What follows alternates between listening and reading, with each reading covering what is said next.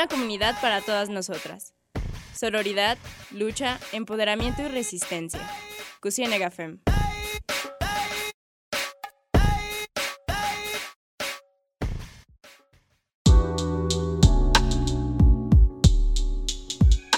Hola, bienvenidas y bienvenidos y bienvenidas a Cusienega FEM. Esperamos que tengan un buen inicio de semana. El día de hoy estamos conduciendo con ustedes Mariana y Kim. Y bueno, en esta ocasión tenemos un nuevo episodio de Comunidad Violeta que para quienes ya tienen un tiempo escuchándonos y, escuchándonos y para quienes no, es un, segmento que tenemos para hablar con eh, colectivas u organizaciones feministas que nos platiquen un poco sobre lo que hacen. En esta ocasión nos acompañan Católicas por el Derecho a Decidir, que es una asociación civil de creyentes que busca reconocer el derecho de las mujeres para decidir sobre su vida y su, y su cuerpo, así como hablar en general sobre los derechos, um, derechos sexuales y reproductivos de la mujer.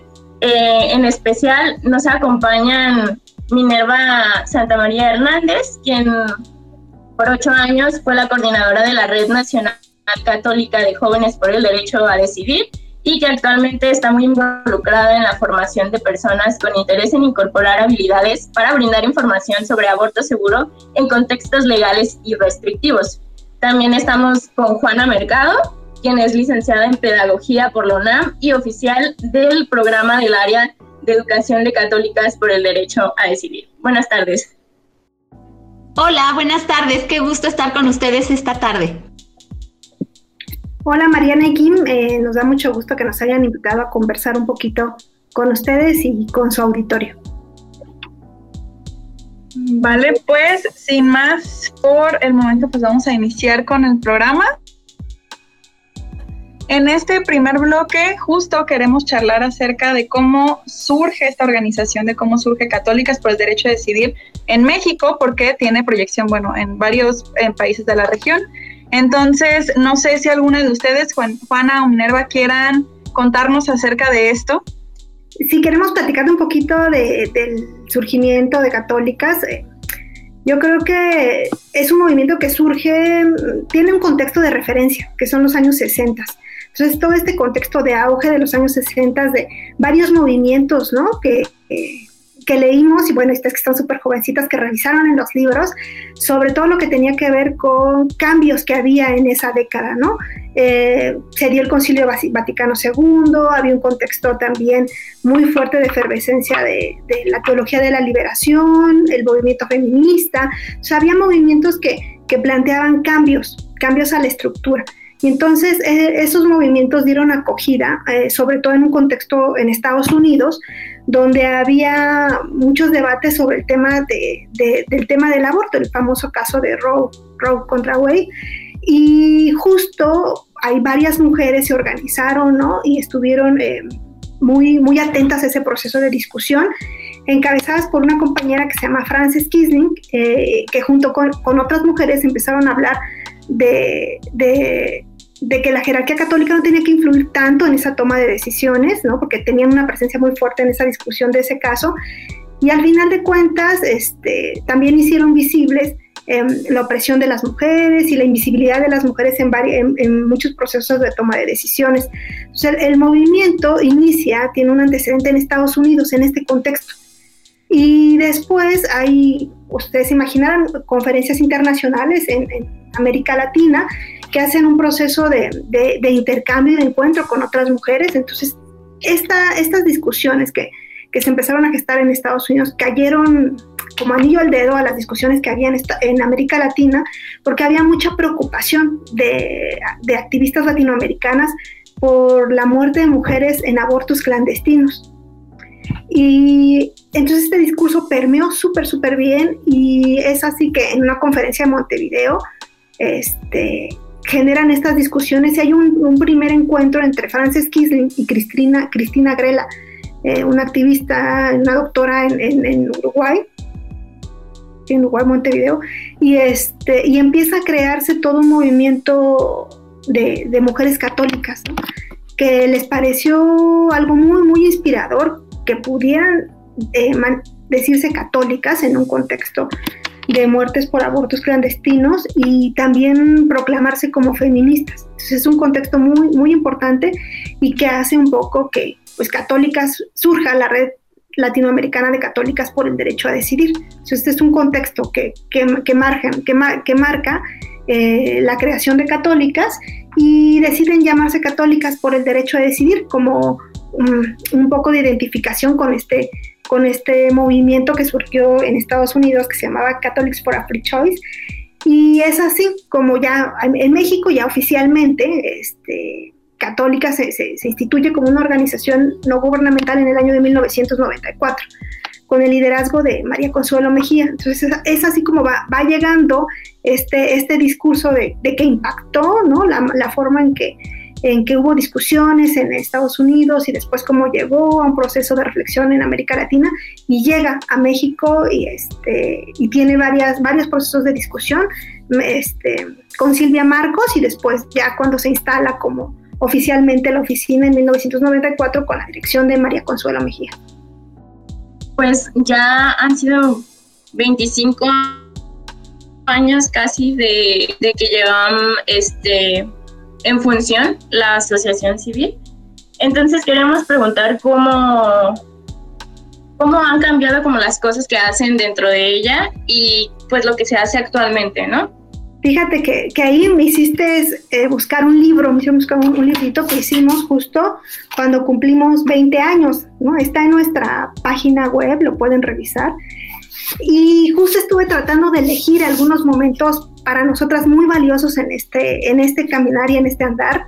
Eh, y pensé en compartirles, elegí algunos, algunos momentos. Por ejemplo, yo creo que en este recuento de, de 26 años ya de trabajo en, en México, eh, hubo, hay momentos muy valiosos. Yo creo que este, todas las compañeras que han construido procesos de construcción de comunidad y de generación de, de, reflexiones sobre una nueva mirada católica en relación al ejercicio de la sexualidad son muy valiosas, pero elegí algunas. Espero este, que todas eh, este, estén muy contentas por esta elección, pero creo que hay un momento muy importante en este recuento de los 26 años que tiene que ver con el paso de las conferencias internacionales de la ONU, eh, que generaron de verdad un precedente en temas de derechos sexuales y reproductivos yo creo que fue un momento muy valioso porque es la primera vez que vemos las demandas del movimiento de mujeres en los programas de acción de estas conferencias internacionales. Y hay otro momento muy valioso, yo creo que también en este recuento de los 26 años es lo que yo les platicaba, que tiene que ver con la creación de, de una red de católicas por el derecho de decidir en América Latina, con presencia en varios países, que sean una voz católica alternativa a, esta, a estas voces oficiales que tienen, nuestras los, que tienen los jerarcas católicos y que, que, ponen en la mesa la importancia que tiene que las mujeres puedan tomar decisiones por ellas mismas, reafirmar la autoridad moral, pero sobre todo reafirmar que dentro de nosotras existe una voz interior que nos permite eh, reconocer qué es lo más importante para nosotras. Y a esa voz interior eh, católicas pugnamos porque las personas le hagamos caso a esa voz interior, es nuestra libertad de conciencia donde podemos tomar decisiones y, y, nosotras también abogamos pues porque eh, esa voz interior tiene que buscar información para que pueda tomar decisiones más libres, menos culposas. yo creo que, ese es un momento también muy importante en estos 26 años de trabajo. Y, y, otro momento también es, es, una invitación que ha hecho Católicas, ¿no? A poder poner en la mesa que las maternidades no son un destino, un destino divino o, tienes que tener los hijos que Dios te mande, sino que las maternidades deben de, considerarse como una decisión amorosa em, que requiere de, pues de trabajo y requiere de, un trabajo también amoroso y requiere de paciencia. Eh, y otro momento yo creo que también muy valioso, este, lo encontré también en este, en este librito de recuentos, tiene que ver eh, cuando católicas, eh, a cuando católicas le entregan el premio a don Sergio Méndez Arce, ¿no? Yo creo que es un, es un premio muy valioso eh, porque resignifica el trabajo que venía haciendo ya católicas, esto fue en el año 2002, y un trabajo realizado al interior de la iglesia es un reconocimiento de un obispo, un obispo rojillo, que era considerado como obispo rojillo, eh, muy identificado con la teología de la liberación, pero que nos hayan dado este premio es muy valioso porque es un premio em, que se otorga este, un reconocimiento y al trabajo de nuestra lucha, de reconocernos católicas y de reconocer el trabajo que hacemos en la defensa de los derechos sexuales y reproductivos. Yo creo que eso es algo también muy valioso.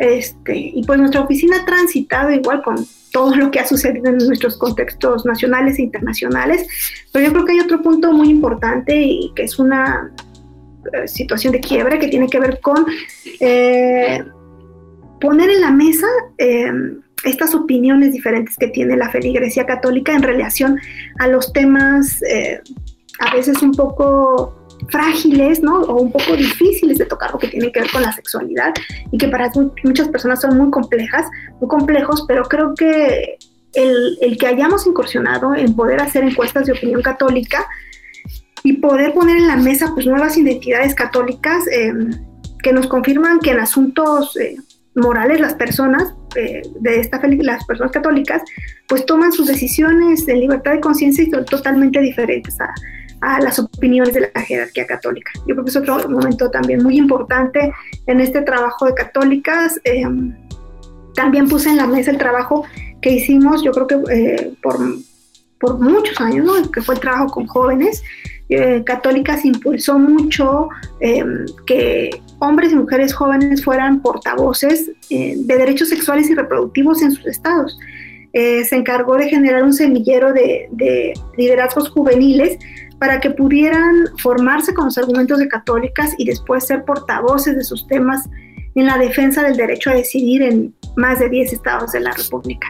Yo creo que eso es un trabajo muy importante que pudo permitir eh, empujar liderazgos jóvenes, ayudar a los, al empoderamiento de este sector de la población y a dejar em, los argumentos de católicas eh, inmersos en una serie de posibilidades, ¿no? Porque estos jóvenes ahora trabajan, están en algunos cargos políticos o en algunos cargos públicos, ¿no? Algunos otros no, pero yo creo que el mensaje se queda, se queda en ellos y, es como, es un mensaje de vida, creo que es algo muy esperanzador en esta apuesta de construcción de comunidad y construcción de, de nuevas este, formas de vivir la vida. Eh, y elegí otros cuatro momentos más, pero yo creo que hay uno muy valioso que tiene que ver con la despenalización del aborto en la Ciudad de México. Em, esto en el 2007 fue un momento, yo creo, este, muy valioso para todo el país, pero sobre todo para las mujeres de la Ciudad de México, porque eh, tuvo características muy valiosas, ¿no? el apoyo de las organizaciones de la Alianza Nacional por el Derecho a Decidir, de la cual forma parte Católicas, pero también tuvo que ver mucho con la, con, con la voluntad política eh, del Congreso en ese momento, pero también de, del jefe de gobierno. Yo creo que eso fue muy valioso y muy importante para, para poder tener, o sea, una experiencia de más de 10 años donde las mujeres eh, pueden decidir en libertad, donde las mujeres no ponen en riesgo su salud y su vida eh, en caso de, solicitar una interrupción legal del embarazo. Yo creo que eso es algo muy valioso en este recuento de 26 años de trabajo en México. Eh, y por otro lado, elegí el tema también de mm, violencia contra las mujeres.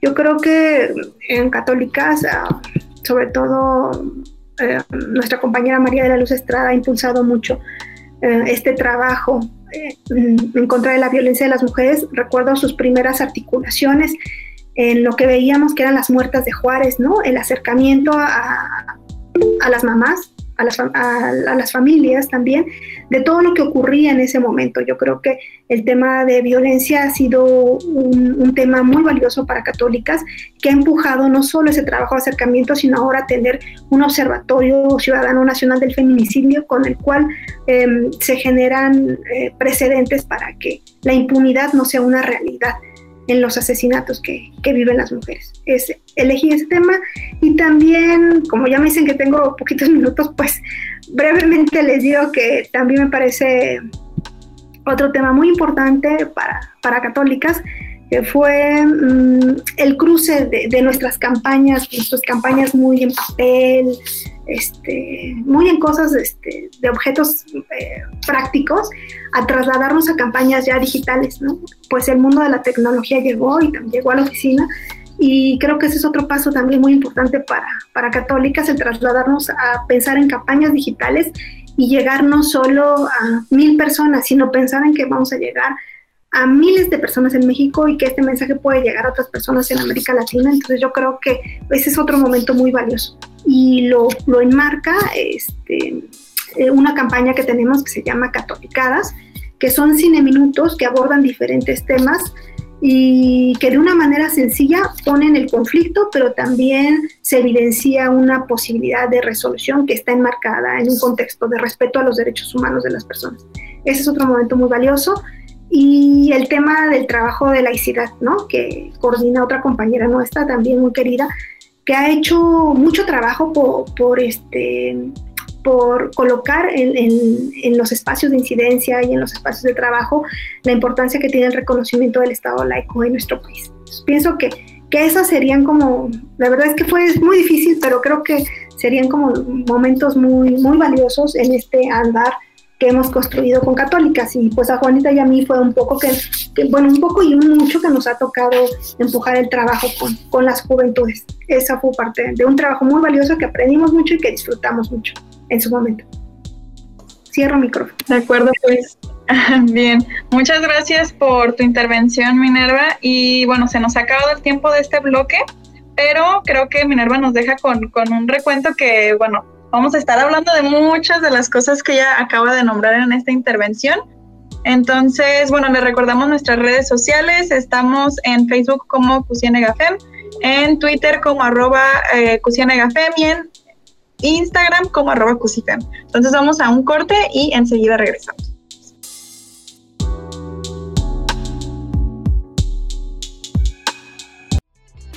Cusienega Fem va a una pausa. Volvemos enseguida.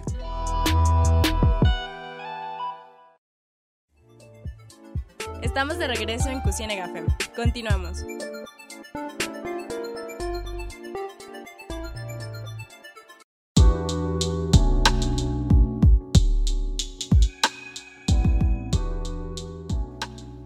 Bueno, ya estamos de regreso en Cusiene Gafem.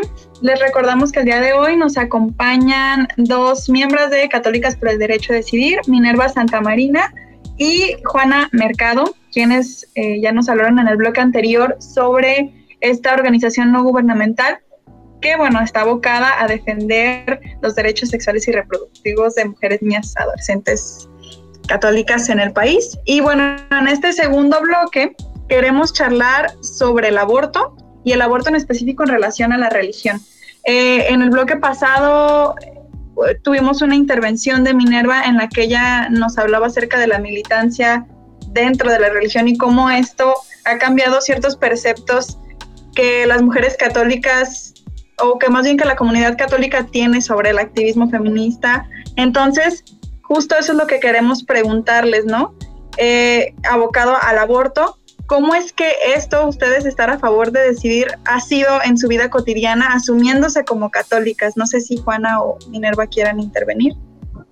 Sí, bueno, me parece súper importante tu pregunta porque justo eh, me da pie a mencionar de manera muy breve pues el origen también de nuestro nombre, ¿no? Que es católicas por el derecho a decidir, que justo eh, la primera palabra es clave, nos asumimos como un grupo de mujeres, de personas católicas, que eh, tenemos este apellido que nos hace pues muy particular y que nos enfatiza en la importancia del derecho a decidir, pero a decidir sobre qué, ¿no? Sobre nuestros cuerpos, sobre nuestros nuestras vidas, sobre nuestra reproducción, sobre nuestra sexualidad, sobre nuestras maternidades. Entonces creo que eso aterriza y pone sobre la mesa algo bien importante que muchas veces em, se ha mirado como algo separado, ¿no? Que no se, no se mira como algo compatible, ¿no? Que se, se piensa que si se es católica o católico, eh, pues a veces uno tiene que renunciar de alguna manera a ciertos derechos. Entonces nos parece que eso pues eh, no tendría que ser así, en el sentido de que eh, las religiones en su mayoría tratan de rescatar el amor al prójimo, la unidad, buscarían pues una sociedad que viva como con mayor armonía, ¿no? Entonces, en ese sentido es que nos parece importante que como católicas no estemos peleadas con el ejercicio de nuestros derechos y nos especificamos eh, justamente en estos derechos sexuales y derechos reproductivos. Entonces, en ese sentido también me parece bien importante eh, hacer mención que a lo largo de la historia no ha existido una única postura en cuanto al aborto dentro de nuestra Iglesia Católica. En este momento, bueno, pues me voy a referir más eh, específicamente a la Iglesia Católica. Sabemos que las diferentes religiones pues también tienen algunas posturas, algunas más conservadoras, algunas más abiertas, pero en este sentido, eh, hablando específicamente de la Iglesia Católica, eh, me parece importante decir eso que acabo de mencionar. No existe una única postura, a lo largo del tiempo ha habido diversas. Entonces, en ese sentido, quiero mencionar eh, que hace algunos años, hablando, no sé, por ahí del siglo XVI más o menos, eh, pues sí, claro que se consideraba que el aborto era algo pecaminoso, pero se consideraba al aborto como algo pecaminoso. Eh, en el sentido de que se pensaba que el aborto podía estar escondiendo por ahí como los pecados eh, sexuales, como la lujuria, ¿no? Entonces se hablaba del aborto pecaminoso más bien en el sentido de eh, la carga negativa que se le daba, por ejemplo, a los pecados sexuales, a la lujuria y a todo esto que tuviera que ver con las relaciones sexuales fuera del matrimonio, no así a el acto de la interrupción del embarazo como tal. Pero justo ahora que ya me remonté a algunos momentos eh, hacia atrás, también me gustaría eh, mencionar que existen pues grandes eh, padres de la iglesia, ¿no? Que, que grandes filósofos que han también tenido eh, una intervención súper importante y que me parece muy bueno rescatarla porque pocas veces se habla de ellos y traigo, por ejemplo, aquí a colación a San Agustín y a Santo Tomás, que me voy a permitir eh, leerles lo que decía eh, San Agustín, ¿no? San Agustín decía que según la ley, o sea, el acto del aborto, no se consideraba como un homicidio porque aún no se puede decir que haya un alma viva en un cuerpo que carece de sensación ya que todavía no se ha formado la carne y no está dotada de sentidos. Entonces, San Agustín decía esto y bueno, pues como él había otros teólogos que también se sumaban eh, a estas ideas, por ejemplo, también estaba entre ellos Santo Tomás de Aquino y también mucho hacían referencia a que eh, hablaban que el aborto no era un pecado o no podía ser considerado como un homicidio, porque decían que era bien importante tener en cuenta cuando entraba el alma al cuerpo, ¿no? Que eso era como lo que podía hablar de que una persona eh, pues ya era como humana. Pero en ese sentido pues es muy difícil saber cuándo entra el alma al cuerpo. Algunos decían que sí 40 días, que sí 80 eh, días en caso de que fuera mujer. Entonces es súper complejo y también retomar aquí que bueno, muchas veces se hablaba de cuando entraba el alma al cuerpo, empezaba también eh, el proceso de la eh, concepción, pero regresamos a que esos son términos pues sumamente eh, religiosos porque al hablar de concepción nunca sabemos cuándo empieza la concepción, ¿no? ¿Qué es la concepción? Si hablamos más bien ya en términos médicos, biológicos, pues podríamos hablar de la implantación, de la fecundación, o sea, de otro tipo de términos que sí sabemos cuándo se da la implantación, ¿no? Cuando el óvulo está eh, dentro del de la matriz, ¿no? Entonces, en ese momento, pues empieza la implantación. ¿Cuándo se da la fecundación? Bueno, cuando el óvulo es fecundado por el espermatozoide. Son cosas que sí podemos decir cuándo suceden. Entonces, desde hace años, pues estos padres eh, de la iglesia también decían, ¿Cuándo sucede, no? Cuando entra el alma al cuerpo, no lo sabemos. Entonces, en ese sentido, pues ha habido muchas, muchas posturas a lo largo de la historia, no ha existido una única. Y aquí también me parece que es bien, bien importante eh, acercarnos a los documentos y eh, pues a la doctrina católica que eh, también trata de recuperar lo mejor, ¿no? entre ellos eh, quisiera hacer mención del Código de Derecho Canónico, que para nosotras las personas católicas es como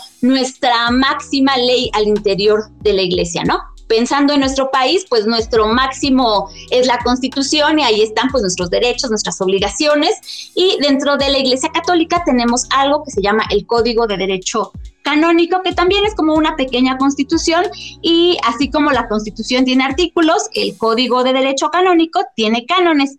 Entonces, en esos cánones podemos encontrar que se hace referencia al tema del aborto.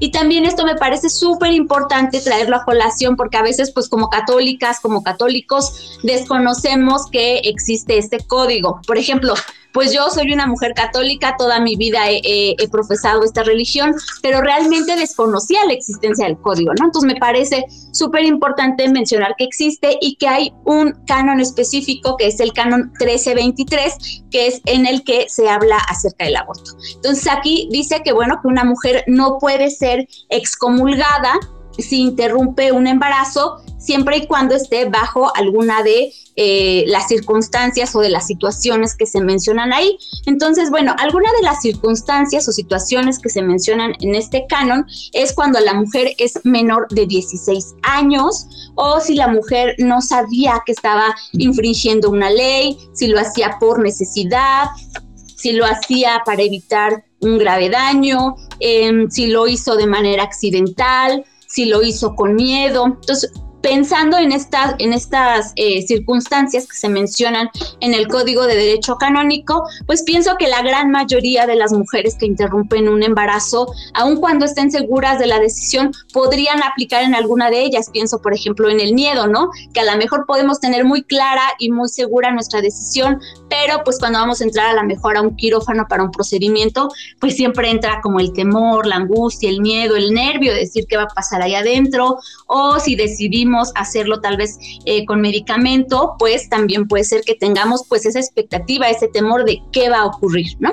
Entonces, eh, en este sentido, me parece bien importante que las mujeres sepan que existe este código y que sepan que también existe algo que ya Mine comentó en el bloque anterior, que es la libertad de conciencia. Entonces, ¿qué es la libertad de conciencia? Pues nosotras decimos también que la libertad de conciencia es la voz de Dios, ¿no? Es ese diálogo que tú tienes con Dios cuando te encuentras en unas circunstancias complejas, donde tienes que tomar decisiones, donde hay un dilema, donde dices, ¿qué es lo mejor para mí en este momento, no? Y tú vas a tomar decisiones pues tomando en cuenta tu contexto en ese momento, vas a tomar decisiones también de acuerdo a las redes de apoyo que tienes o que no tienes en ese momento.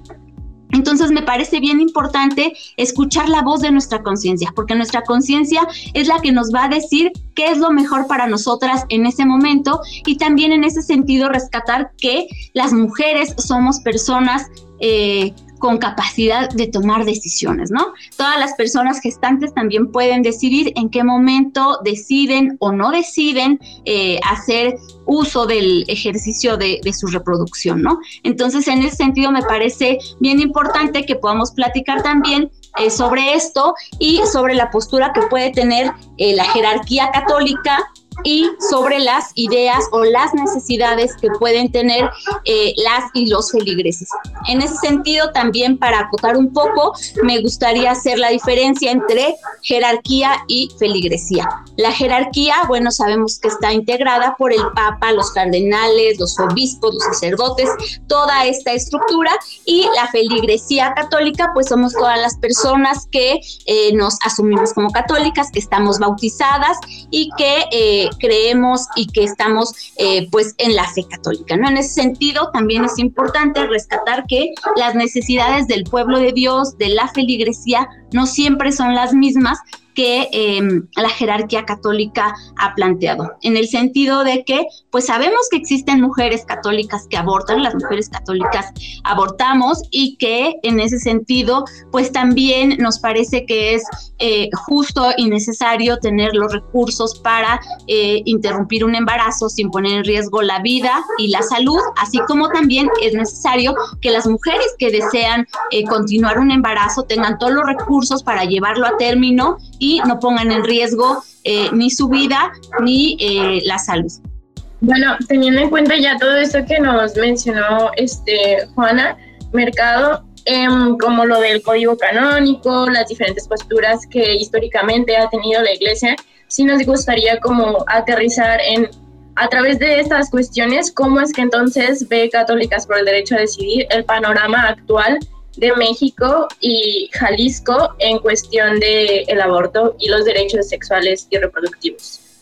Bueno, creo que en todo nuestro país es un momento coyuntural, ¿no? O sea, hay diferentes estados que han estado también justo eh, dando la batalla por generar cambios en las políticas públicas. O sea, pienso también, por ejemplo, en los estados como Quintana Roo, como Puebla, donde se ha estado pues ya eh, debatiendo de manera pues como más cercana si hay cambio o no en la legislación. Y bueno, por ejemplo, el caso de Quintana Roo vimos que no tuvo resultados tan positivos y el estado de Puebla pues también justo se encuentra ahora en el debate, pero creo que algo que tienen en común y que nos han dejado ver es la fuerza del movimiento feminista, la fuerza de eh, las mujeres organizadas y cómo esto se ha podido traducir en el cambio de las políticas públicas, ¿no? Pienso en el estado de Oaxaca, que logró eh, justo la despenalización eh, del aborto también hasta la semana 12, pero pienso que eh, ha sido una lucha de años, ha sido un trabajo de montón, montón de años y que como decía Mine, ¿no? Cuando ocurrió en la Ciudad de México, también tiene mucho que ver con la voluntad política que podemos decir que no es también solo cosa de que las mujeres y los grupos feministas se organicen y trabajen. Eso no queda como en discusión, ¿no? Sabemos que hay mucho, mucho trabajo detrás, pero si no hay voluntad política de parte de tomadoras y tomadores de decisiones, va a ser muy complejo. Y una vez cuando ya se ha generado el cambio también en la política pública, me parece que algo bien importante que hay que tomar en cuenta es también la sensibilidad del personal de salud para cuando eh, la política pública se aplique, ellos tengan también protocolos y mecanismos muy claros de cómo actuar con las mujeres que soliciten el servicio. Porque también puede ser que, decimos, se despenalizó, ahora ya es ley, las mujeres pueden acceder a este derecho, sin embargo, hay que tomar en cuenta que también Muchas veces los principios, las creencias o los valores del personal de salud pudieran llegar a ser algún obstáculo también en el momento en que las mujeres soliciten este derecho. Entonces me parece también bien importante eh, pues también traer a colación esto y em, creo que Mine quiere decir algo, entonces no sé si quiera comentarlo antes de que me vaya a acabar el tiempo que tenemos en este bloque. Gracias, Juanita. Justo estaba revisando nuestras notas sobre el Código Penal, las causales que tiene Jalisco, ¿no? Yo creo que eh, a mí hay, algo a tomar en cuenta en el Estado, que es un, a pesar de ser un Estado con, mucha influencia en la jerarquía católica, ¿no? Con, mucha influencia de, ideas conservadoras, yo creo que hay un movimiento de mujeres muy valioso, ¿no? Yo he visto pues a las compañeras de DDCER, a las compañeras de Claven, a otras colectivas, ¿no? Y ustedes mismas que son tan jóvenes, con tantas ganas de poder eh, poner en la mesa nuevas reflexiones sobre, sobre el tema, de, el tema de, sexualidad, de derechos y el tema de aborto. Y, creo que, que, hay oportunidades, o sea, si bien es un Estado que en, el país lo conocemos por, por, ser un Estado muy conservador y ahora con muchos problemas, ¿no? Tristemente sobre el tema de desapariciones, muy vinculadas al, narcotráfico, yo creo que, este, que guarda que, que, guarda varias áreas de oportunidad. Entre ellas, yo creo que varios de los mecanismos que otras organizaciones en su estado han impulsado, que tienen que ver con la alerta de violencia de género, que impulsen a que las mujeres que tengan eh, un embarazo producto de violencia sexual puedan acudir a las instancias de salud y encontrar un espacio donde puedan garantizar este servicio. Yo creo que eso es un área de oportunidad muy importante que, que el Estado estará trabajando para generar mejores condiciones para que cuando una mujer eh, eh, se presente con una situación de violencia sexual, en primer lugar, tenga una atención psicológica, tenga eh, em, acceso a la pastilla anticoncepción de emergencia, medicamentos antirretrovirales, a un seguimiento psicológico, pero que en dado caso que presente un embarazo producto de esta situación, pues también pueda encontrar el servicio.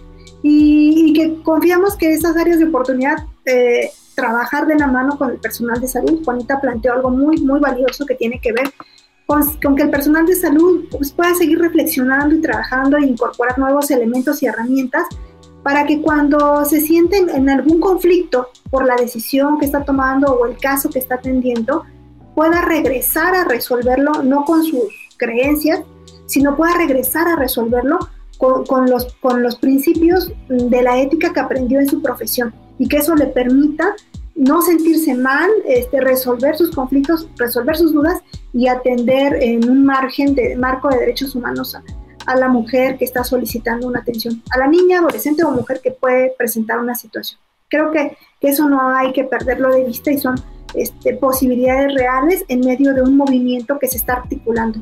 y de todas las colectivas que están diciendo, a lo mejor no salieron el 8 de marzo a la calle, pero dijeron vamos a hacer, este, yo vi que decían vamos a hacer salas virtuales. Entonces es muy valioso porque esas áreas de oportunidad nos permitirán llegar a platicar con otra mujer y con otra mujer y con otra mujer y llegar el momento en que podamos retomar esas actividades que tanto disfrutábamos en la calle y poder dialogar de par en par y poder generar cambios. Yo creo que, que ahí están muchas de las oportunidades, tanto gubernamentales, pero no perder de vista esta articulación que tenemos de mujeres. Cierro micrófono. Y Juanita quiere comentar algo. Sí, ya, por último, solo para ir cerrando también, que creo que si bien, eh, como ya comentaba Mine, Jalisco tiene mucho trabajo y tiene oportunidades eh, para seguir trabajando en cuanto a un código penal más abierto en el tema de aborto, me parece que es bien importante también dar a conocer lo que ya tenemos. A lo mejor sabemos que va a implicar un trabajo de muchos años, lograr una despenalización, sabemos que tenemos que esperar a que haya voluntad política por parte de tomadoras y tomadores de decisiones, pero creo que también es bien importante decir qué tenemos ahora. Porque muchas veces decimos, ah, no, pues es que el aborto no está permitido, ¿no? Y pues ya, ahí nos quedamos con que no, el aborto no está permitido en, en ninguna circunstancia. Y pues no, eso no es cierto, ¿no? O sea, de entrada tenemos, creo que en ese sentido, dar a conocer las causales que ya hay en el Estado y decir, bueno, en Jalisco el aborto es legal por estas... Eh, causales, ¿no? O sea, por ejemplo, pienso en Jalisco tenemos la causal de, mm, aquí las tengo, permítanme. Sí, aquí está. Jalisco tiene violación, tiene riesgo de vida para la mujer, o sea, si la, vida de la mujer se encuentra en riesgo, puede también eh, interrumpir un embarazo. Si eh, es imprudencial, quiere decir que es como producto de alguna caída, algún resbalón, algo que la mujer no haya buscado, digamos, como de manera intencionada, o si está en riesgo su salud. Si la salud de la mujer está en riesgo, también la mujer puede interrumpir. Ya es cuestión de revisar más bien ahí también ya los tiempos, eh, según el Código Penal de cada entidad, va variando el número de semanas hasta el cual está permitido, pero creo que es bien importante dar a conocer también lo que ya tenemos, es decir, bajo estas circunstancias sí es legal y las mujeres tendrían que tener acceso a la interrupción de su, de su aborto bajo esas eh, circunstancias. Bueno, ah, cerramos con estas grandes intervenciones que nos ponen a reflexionar sobre muchas aristas que tiene este tema de los derechos sexuales y reproductivos. Eh, como la reflexión hacia los médicos, el panorama tanto local de Jalisco como de México. Y pues nos quedamos con esto para después seguir con el bloque 3. Hasta el momento nos vamos a una pausa y regresamos.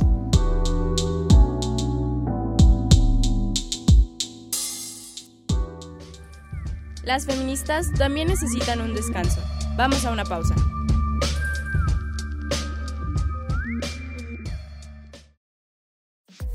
Seguimos en Resistencia. Esto es Cusienega Fem.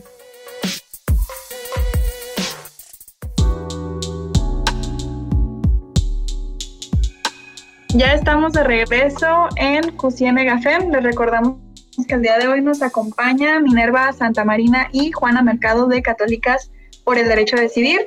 En el primer bloque nos hablaron acerca del surgimiento de esta ONG y en el segundo nos hablaron sobre el posicionamiento que, que tienen referente al aborto y bueno, se debatieron cosas muy, muy importantes. Si ustedes se perdieron cualquiera de estos dos bloques, estamos en Spotify, ahí pueden revivir el programa por si se lo perdieron, ¿no? En este tiempo que estuvo.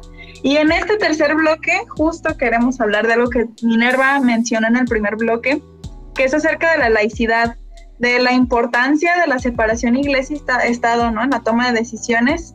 Eh, y bueno, nos gustaría preguntar, eh, ¿qué opinión tienen ustedes sobre la injerencia que tienen, eh, en este caso, grupos religiosos denominados pro vida, como el Frente Nacional por la Familia, etcétera, que impulsan iniciativas que van en retroceso a los derechos sexuales y reproductivos, ¿no? Como el PIN parental, etcétera no sé cualquiera de ustedes que quiera tomar la palabra.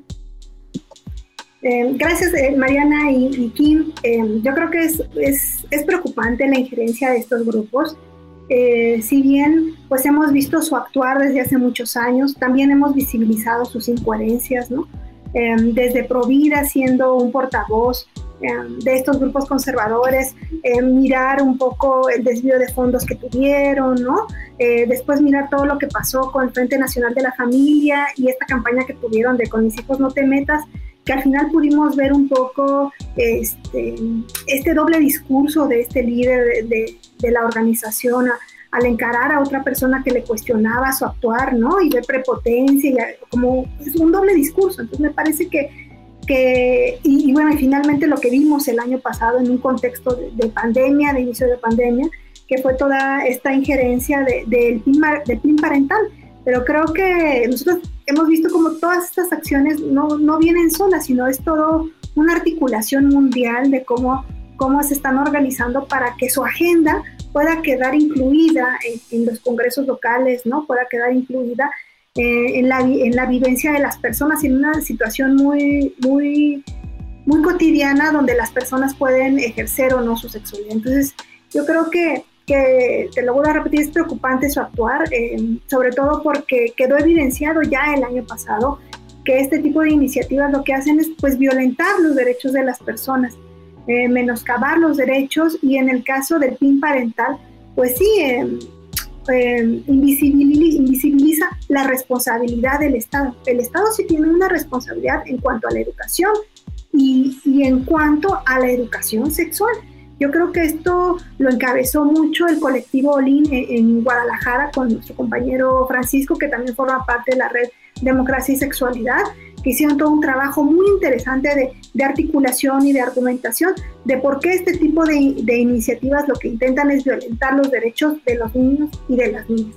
Y, y pasarse por alto que el Estado sí tiene una responsabilidad, que es informar sobre el ejercicio de la educación integral de la sexualidad y sus beneficios. Que en un contexto como en el que vivimos, o sea, hablar de educación integral de la sexualidad es muy valioso, porque permitirá, o sea, es una educación gradual.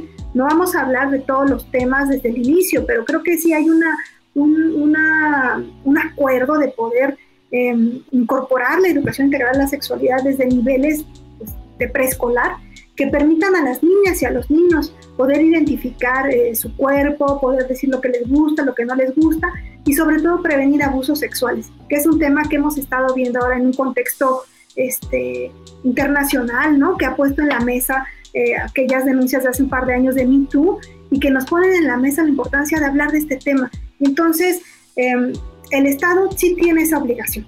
yo creo que es muy importante visibilizar las incoherencias de estos grupos en un espacio de diálogo y de respeto eh, y también recordarle al Estado cuál es su papel en este contexto. Yo creo que eso, eso sería este, para mí una reflexión muy, muy valiosa y que justo ahora en este contexto electoral que estamos atravesando, que estemos eh, muy vigilantes de, de esos discursos, de, de, observar, de vigilar, de cuestionar, cuando, cuando pueda haber una, un, comercial, por ejemplo, o una propaganda que está brindando información errónea sobre estos temas. Yo creo que a diferencia de otros um, contextos electorales, sí creo que estamos mirando cada vez más a, candidatas y a candidatos tomar el tema de mujeres. Yo estoy muy sorprendida porque este, muchas están hablando del movimiento, de, este, de cómo se están identificando como mujeres feministas, ¿no? Y no solo porque es el tema que, que, se está tocando en muchos espacios como nunca se había tocado, sino porque en verdad yo, yo quisiera que, que tengan esas reflexiones reales de la importancia de llevar estas agendas que el movimiento feminista siempre ha, ha, eh, abanderado a, a, leyes, ¿no? A, situaciones concretas para que las personas puedan beneficiarse de un ejercicio real de sus derechos sexuales y sus derechos reproductivos. Yo creo que, que no nos queda más que estar vigilantes ante este contexto eh, que estamos viviendo en este, en este momento. Cierro micrófono y le dejo la palabra a Juanita. Sí, gracias, Mine. Yo nada más quería puntualizar justo la importancia del Estado laico, ¿no? O sea, decir que siempre eh, es bien importante traerlo a colación porque al final eh, ya vemos cómo eh, se va traduciendo la injerencia no solo de la religión católica, sino tal vez también de otras religiones en eh, la elaboración de las políticas públicas, ¿no? Entonces creo que aquí lo que hay que traer sobre la mesa es que el Estado laico pues va a garantizar esta ética pública de la que hablábamos, con la que tendrían que actuar médicas, médicos, tomadores, tomadoras de decisiones, eh, va a garantizar la libertad de culto, la libertad de religiones, la libertad de pensamiento, de expresión, la libertad de conciencia y que justo, ¿no? Eh, el Estado laico también nos va a garantizar que eh, no se corten los derechos de las personas, ¿no? En este sentido, hablando del PIN parental, como decía Mine, el Estado no puede evadir eh, la responsabilidad que tiene y también pensándolo en el tema de aborto, el Estado no puede cortar de esa manera los derechos de las mujeres, ¿no? O sea, el hecho de decir que eh, tenemos eh, el derecho al aborto no quiere decir que vamos a obligar a las mujeres a que aborten, ¿no? No, las mujeres no van a estar obligadas a interrumpir sus embarazos, más bien las mujeres que desean maternar van a poder hacerlo pues en libertad de conciencia, va a ser una maternidad deseada, amorosa, eh, con todas las condiciones para que lleven a término y pues puedan vivir de manera muy feliz esa maternidad. Y por el lado contrario, las mujeres que no puedan o que no quieran eh, ser madres, pues también van a tener la oportunidad de eh, tener garantizado su acceso a la salud, van a tener garantizado el acceso a espacios seguros donde no pongan en riesgo su vida ni la salud. Entonces me parece bien importante que veamos al Estado laico como dándonos todas estas oportunidades y que pues más bien pensando que si no se respeta la laicidad del Estado, pues lo que va a pasar es que los derechos van a terminar eh, pues invisibilizándose y coartándose pues más de lo que ya a veces eh, están en este momento, ¿no? Bueno, y ya para como resumir el, el programa de hoy, nos gustaría como invitarlas a dar un mensaje hacia todas esas eh, mujeres que tienen este dilema de considerarse feminista cuando son católicas o considerarse católicas cuando son feministas. ¿Qué les podrían decir a, a estas chicas, adolescentes, mujeres en general?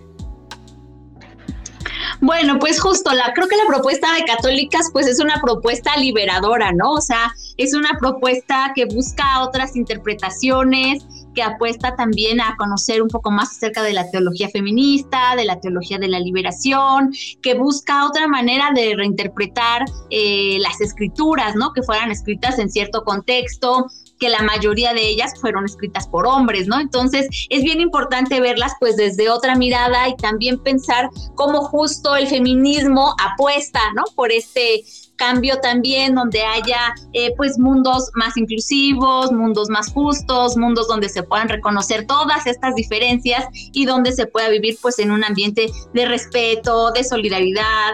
Entonces me parece que es eh, justo en esa lógica que pueden ir de la mano el feminismo y la religión católica porque justo pues es apostarle, ¿no? Al mensaje de eh, el amor, justo a la misericordia, al acompañamiento y a mí pues a este Dios como un Dios amoroso y no un Dios que castiga, un Dios que juzga, un Dios que excluye, que muchas veces pues es el que nos han vendido, ¿no? De que si te portas mal, pues Dios te va a correr de la iglesia y te van a excomulgar te vas a ir al infierno.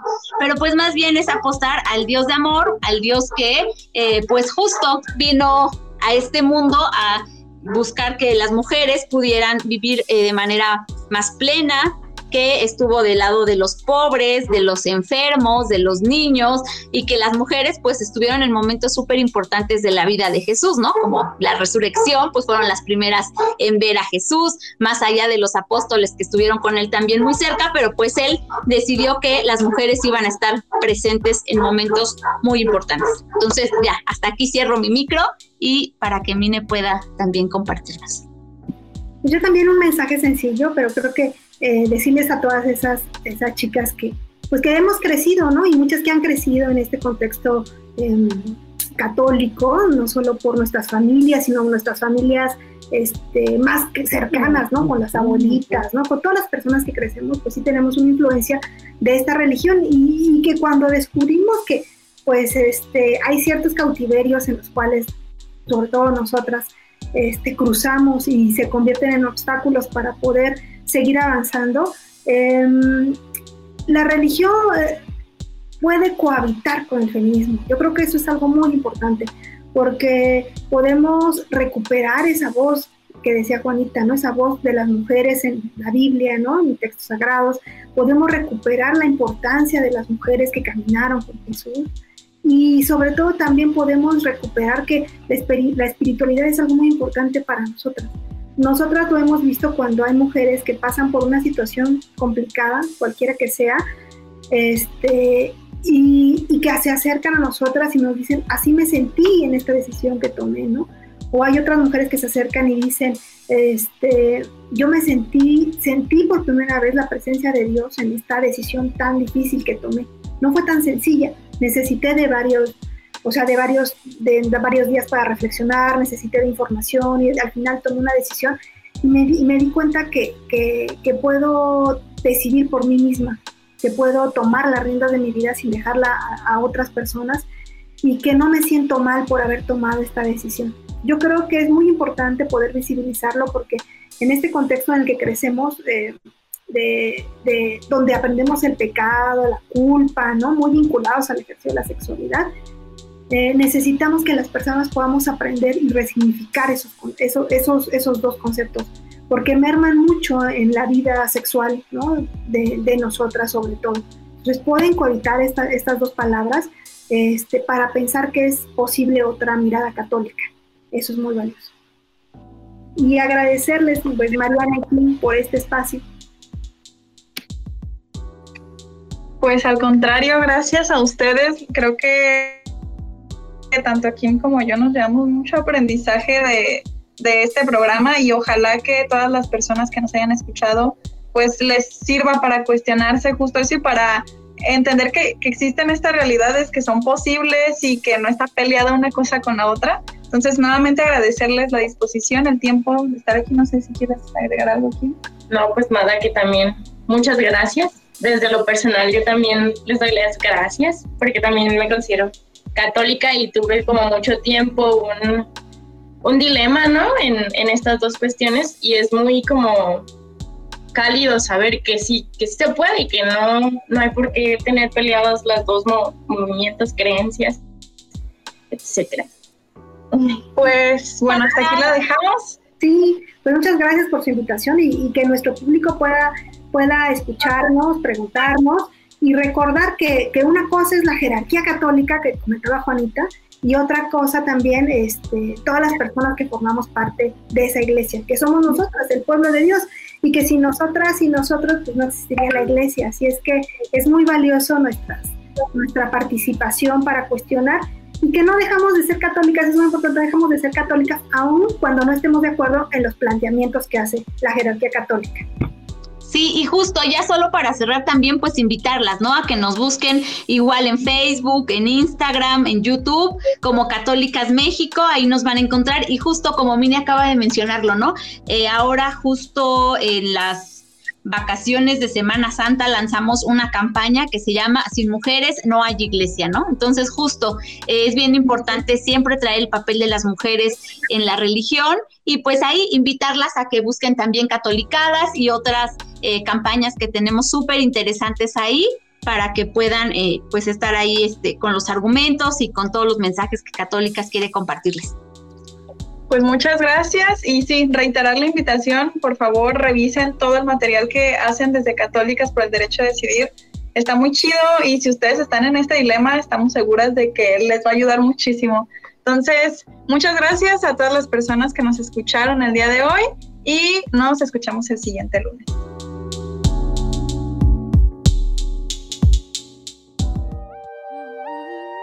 Organizadas somos más fuertes. Nos escuchamos luego en Cusienega FEM.